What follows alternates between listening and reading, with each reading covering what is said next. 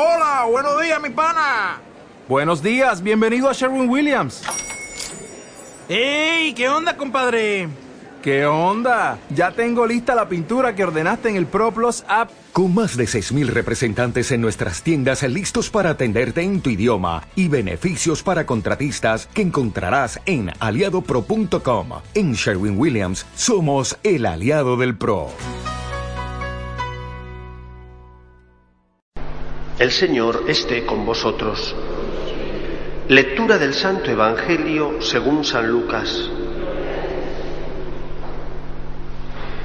En aquel tiempo Jesús bajó a Cafarnaún, ciudad de Galilea, y los sábados enseñaba a la gente.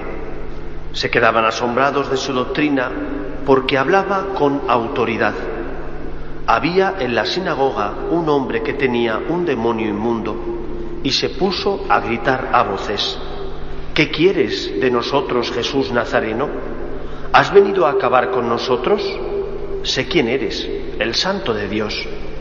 Jesús le intimó, cierra la boca y sal. El demonio tiró al hombre por tierra en medio de la gente, pero salió sin hacerle daño. Todos comentaban estupefactos. ¿Qué tiene su palabra? Da órdenes con autoridad y poder a los espíritus inmundos y salen. Noticias de él iban llegando a todos los lugares de la comarca. Palabra del Señor. La autoridad que sorprende a los paisanos de Jesús, con la que él habla y obra, es una autoridad que proviene de ser el Hijo de Dios. Entre los hombres, la autoridad suele ser esa potestad concedida por aquel que ostenta el poder. La autoridad de nuestros senadores y de los que forman parte del Congreso proviene de la delegación que el pueblo, en el que reside la soberanía, ha hecho tanto a los senadores como a los que pertenecen al Congreso. En el Imperio Romano, el César era elegido también por la casta senatorial.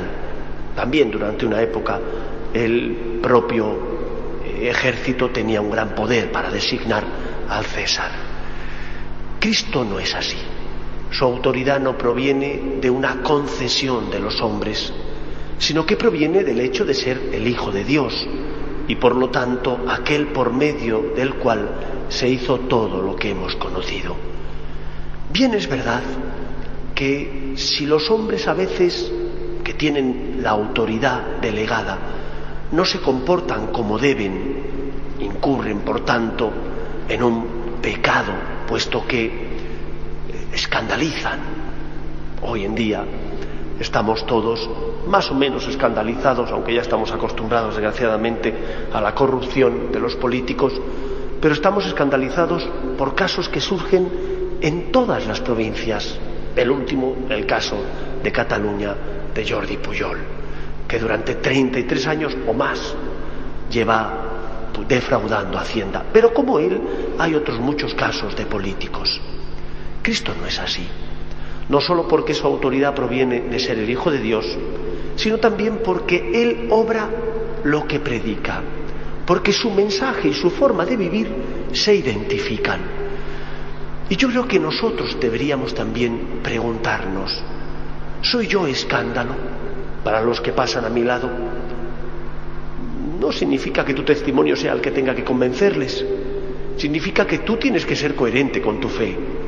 Y a veces somos piedra de escándalo para otras personas por cómo nos comportamos, por las críticas que, por ejemplo, surgen dentro de la Iglesia hacia personas de la Iglesia, por las críticas, las envidias que hay también a veces en las parroquias, en los movimientos eclesiales, por nuestro comportamiento, por nuestra falta de radicalidad, puesto que decimos que amamos a Dios y sin embargo después, en muchos casos, le ponemos en un lugar recóndito de nuestro corazón.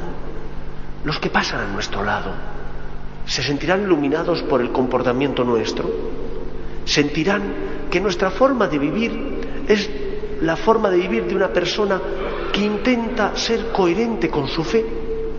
Jesús lo hizo. Y porque lo hizo fue llevado al madero de la cruz.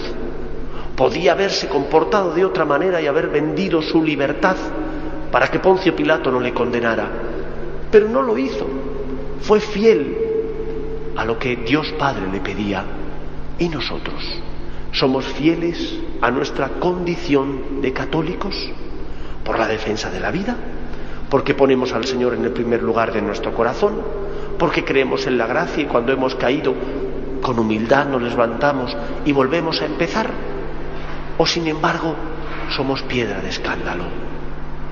Luchemos por ser coherentes, por acoger la gracia del Señor e intentar ser fieles a su llamada de amor y de misericordia, que implica tu entrega total, que implica que le des todo, aunque sean también tus miserias, que le entregues todo, todo al Señor y que no tengas reparo en abandonarte a su voluntad.